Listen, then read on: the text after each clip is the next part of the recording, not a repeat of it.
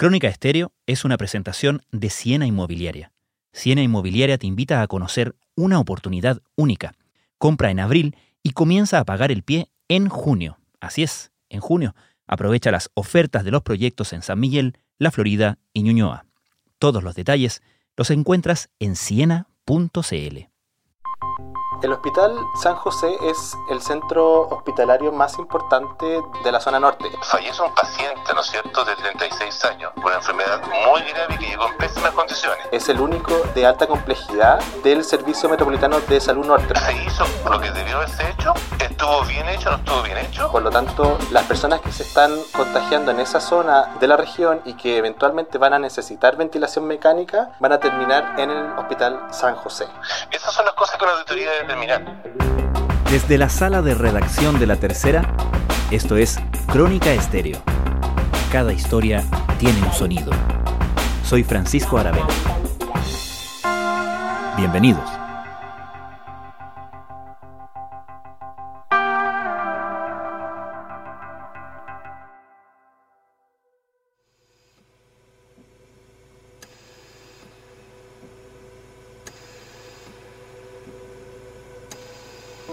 De algún modo, como país, estuvimos preparándonos para un momento como este, cuando empezáramos a leer y escuchar noticias sobre el sistema de salud puesto a prueba o derechamente colapsado por pacientes con COVID-19.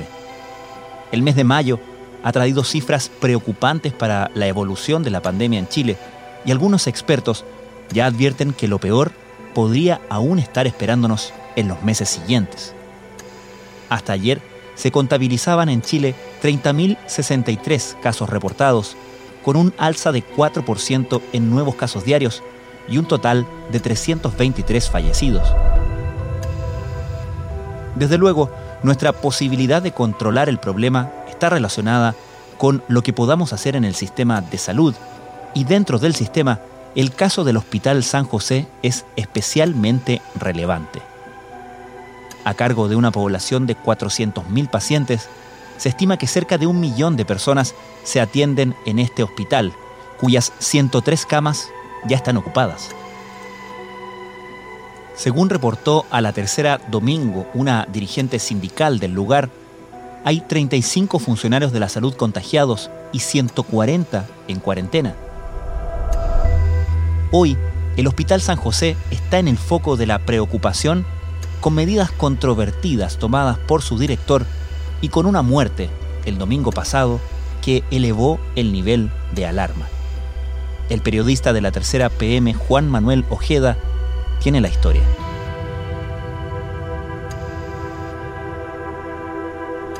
¿Cuál es el panorama que tenemos hasta la fecha de la red de salud frente al COVID-19? En las últimas semanas, cuando empezó a incrementarse la cantidad de casos nuevos que había por día, que estamos bordeando alrededor de los mil nuevos casos por día. Existen algunos días en que hemos tenido 1300, 1400 o 1500. Empezó a aumentar la presión en los niveles de ocupación de los hospitales y principalmente de los hospitales de la región metropolitana y esto porque tal como lo ha dicho el ministro Mañalich, alrededor de entre el 80 o el 85% de los nuevos contagios están en la región metropolitana. Entonces, estas últimas semanas ha existido un importante aumento en la demanda de las camas UCI. Y eso, según el último reporte de la Sociedad Chilena de Medicina Intensiva, dice que a nivel nacional las camas intensivas están ocupadas en un 78%. La pandemia estuvo, digámoslo así, inicialmente estable, hasta hace unos días. Los últimos cuatro días han sido muy malos. Aumentaron los casos reportados y aumentaron la ocupación de camas críticas en forma súper significativa. Y si esa cifra se ve específicamente en la región metropolitana, el nivel de ocupación está en un 89%, es decir, el 89% de las camas UCI, que son las camas críticas y que cuentan con ventiladores mecánicos invasivos, están ocupadas. Y si eso se ve en un mayor detalle, analizando los servicios metropolitanos de salud, podemos ver que existen algunos servicios que están por sobre el 90% de su ocupación, como por ejemplo el Servicio de Salud Metropolitano Central, el que está con 93%, el Occidente con 91% y el Sur Oriente con 99%. Y está también el Servicio de Salud Norte, que días anteriores estaba por sobre el 90%, pero en este último reporte, el Servicio Metropolitano de Salud Norte está con un nivel de ocupación de sus camas UCI de un 80%. La información que nos, han entregado los familiares que han estado acá es que efectivamente al menos hay tres o cuatro ambulancias con pacientes, eh, las otras no tengo la certeza para poder dar esa información. Hemos conversado también con eh, personal de comunicaciones del Hospital San José, quien nos ha señalado que efectivamente... Y en este panorama general, ¿por qué el caso puntual del Hospital San José ha llamado la atención? El Hospital San José es el centro hospitalario más importante de la zona norte. Es el único de alta complejidad del Servicio Metropolitano de Salud Norte. Por lo tanto, las personas que se están contagiando en esa zona de la región y que eventualmente van a necesitar ventilación mecánica van a terminar en el Hospital San José. El Hospital San José apareció en la discusión pública principalmente por un, por un reclamo que empezó a hacer algunos médicos del hospital, específicamente los médicos asociados al, capítulo médico del colegio médico de ese hospital, que finalmente son los representantes gremiales de ese establecimiento, que empezaron a comentar que una decisión que tomó el director del hospital de suspender el pago de honorarios y suspender el pago de honorarios de los reemplazos a los médicos que están con licencia médica estaba generando muchos problemas en el hospital. Entonces, la decisión del director de hacer esta suspensión en el pago de los honorarios, según comentó el capitular de ese hospital, que es el doctor Manuel Lorca, que es anestesiólogo, la decisión administrativa implicó que se vio mermada la capacidad del hospital para reemplazar, por ejemplo, a los médicos que estaban con licencia médica por cuarentena, por contacto estrecho o simplemente porque estaban infectados con COVID-19. Las organizaciones de trabajadores de la atención primaria pidieron al gobierno la implementación de mayores medidas de seguridad permitan evitar contagios entre los funcionarios. Queremos elementos de protección y se lo digo al ministro de Salud, los discursos no me, no me, no me sirven, yo quiero ellos, quiero que realmente se proteja a los y a las trabajadoras de la salud pública, en especial a la atención primaria. Y por lo tanto, un hospital importante que estaba funcionando con menos médicos, en pleno pic de la pandemia, necesariamente conllevó a una situación bastante crítica que se empezó a observar en los pasillos de ese hospital y específicamente en la unidad de urgencias que a medida que pasaban los días y aumentaban las, las consultas por COVID-19, la urgencia de ese hospital, y esto lo comentan los mismos médicos de ese recinto, empezó a colapsar y a llegar a su límite. Y dentro de las situaciones complejas que se han registrado en el área de la salud está el Hospital San José, emplazado en la comuna de Independencia, que recibe a la mayoría de las comunas del sector norte de la región metropolitana. Estamos hablando. Y a esto se suma la muerte de este paciente de 36 años el día domingo, ¿no? Yo conversé con médicos del el recinto que estuvieron en conocimiento de lo que pasó con este paciente durante el fin de semana y pudimos reconstruir que en realidad lo que pasó fue que el paciente llegó a la urgencia del Hospital San José alrededor de las 5 de la tarde. Y el paciente efectivamente estaba con un cuadro respiratorio bien agudo y al llegar a la urgencia, el paciente fue conectado a un ventilador mecánico no invasivo. Y en ese momento se procedió a buscar un ventilador mecánico invasivo, que son los que sirven para los pacientes que están con cuadros respiratorios graves. Lamentablemente recibimos la información anoche a las 22 horas de que un paciente relativamente joven de 36 años eh, había hecho ingreso al hospital, trasladado por el SAMU, en condiciones de con insuficiencia respiratoria eh, grave, eh, venía en condiciones saturando 70% con requerimientos altos de oxígeno, Y los funcionarios cuentan que el problema de todo esto fue que efectivamente había un ventilador mecánico invasivo disponible, pero el problema fue que no contaban con los insumos necesarios para poder hacerlo funcionar con el paciente. Específicamente, comentaban que faltaba el circuito. El circuito de un ventilador es un dispositivo que es el que se conecta directamente al paciente. Es una especie de manguera y quienes saben de ventiladores dicen que es el insumo básico para hacer funcionar cualquier ventilador mecánico. Y ese dispositivo es el que no estaba disponible. Y al no estar disponible, los funcionarios que estaban de turno en urgencia en ese momento se pusieron a buscar en distintas unidades el insumo que estaba faltando. Y así fue como tardaron cerca de dos horas y alrededor de las 7 de la tarde encontraron el circuito correspondiente y procedieron a intubar al paciente, que es el, es el paso previo a conectarlo definitivamente a un ventilador mecánico invasivo. Y es en ese momento en que el paciente ya estaba muy agotado, en un estado grave, y terminó falleciendo por un paro cardiorrespiratorio. Estuvo desde el día jueves a las 11 de la mañana hasta la medianoche del mismo día, arriba de la ambulancia.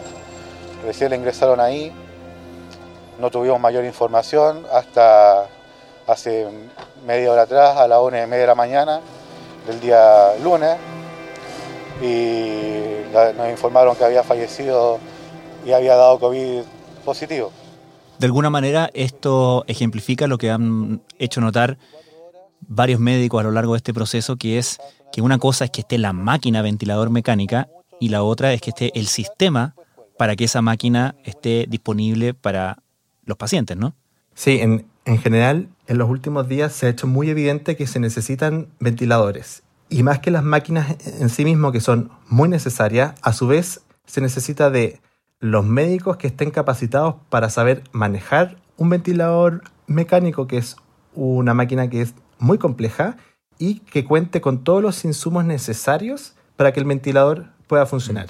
Y son esos insumos los que en este caso aparentemente son los que faltaron y que no permitieron que se le pudiese dar a ese paciente el soporte ventilatorio que estaba necesitando en ese momento que estaba con un cuadro grave. Muy buenos días. Les quería preguntar por una denuncia que hicieron en la Federación de Asociaciones de Salud Pública con respecto a la muerte de un paciente con COVID-19 en el Hospital San José. Según esta denuncia, él fallece porque no había un ventilador mecánico disponible para atenderlo. ¿Fue así esta situación? ustedes descartan que este paciente haya fallecido por esta falta de insumo y en esa misma línea em, poder, si nos pueden aclarar si finalmente está colapsado este hospital, considerando que también hay otra denuncia de una mujer que falleció por COVID-19 que estuvo 13 horas en una ambulancia. Si nos pueden aclarar estos dos hechos y si finalmente está colapsado este recinto hospitalario.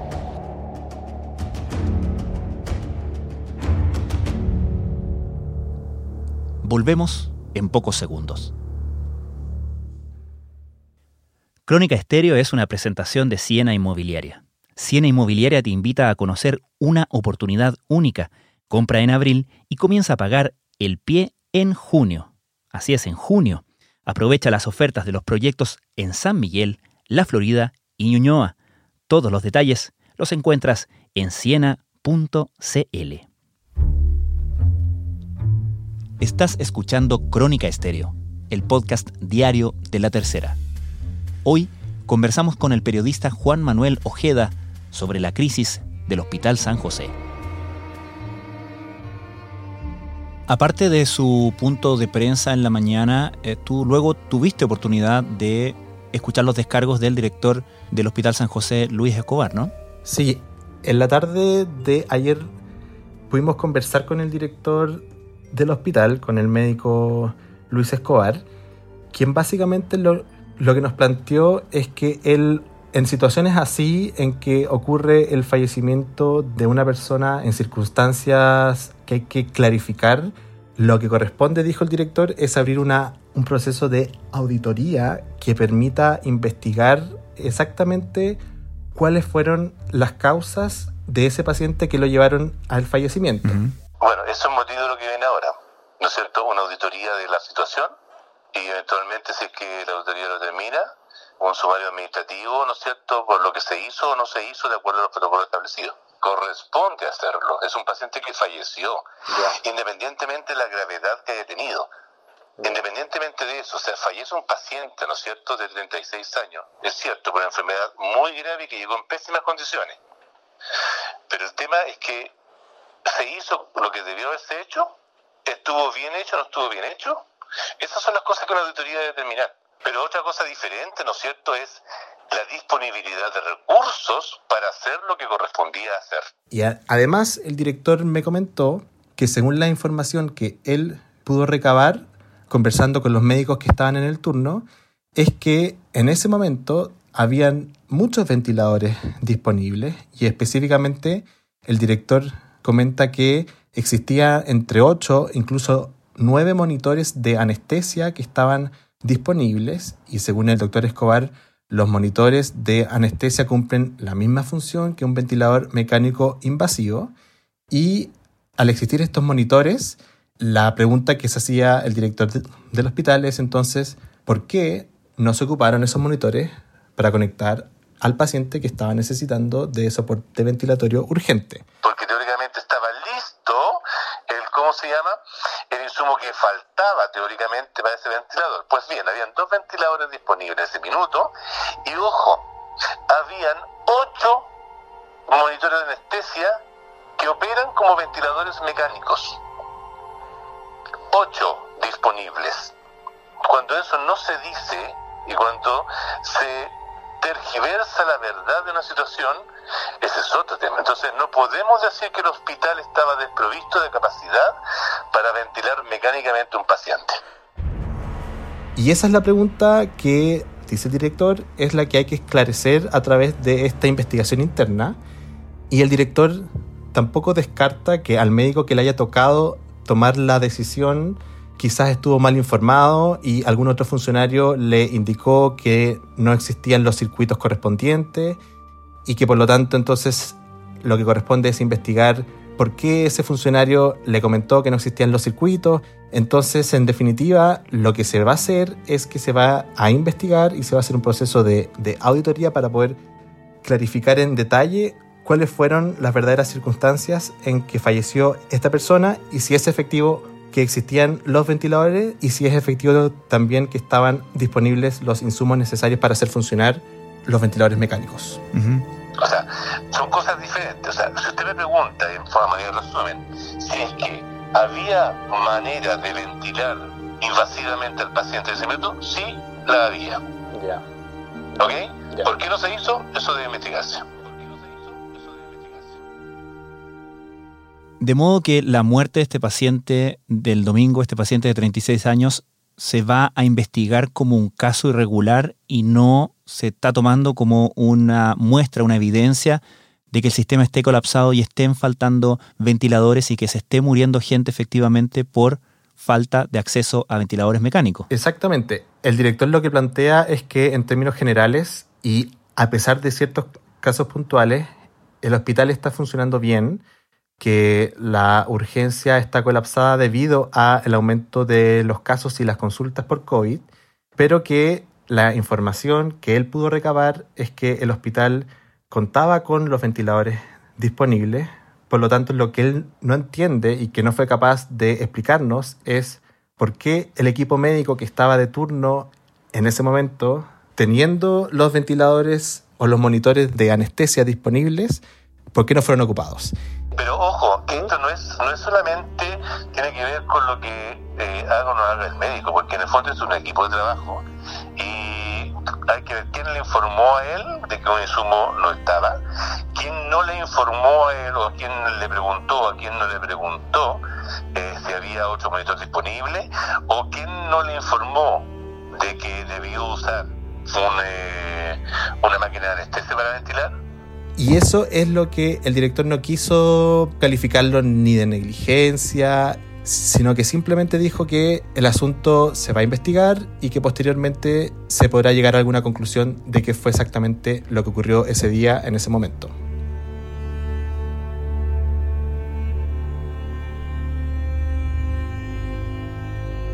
Juan Manuel Ojeda, muchas gracias. Muchas gracias a ti, Francisco.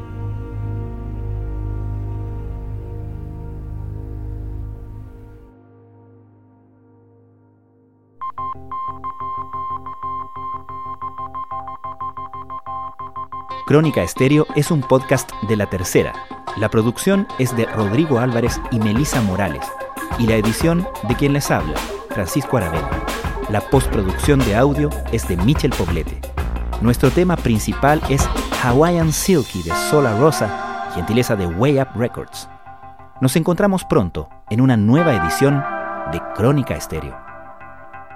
Les recordamos que todos nuestros capítulos de Crónica Estéreo están en latercera.com slash podcast y también en Spotify, Apple, Google y donde sea que escuchen sus podcasts.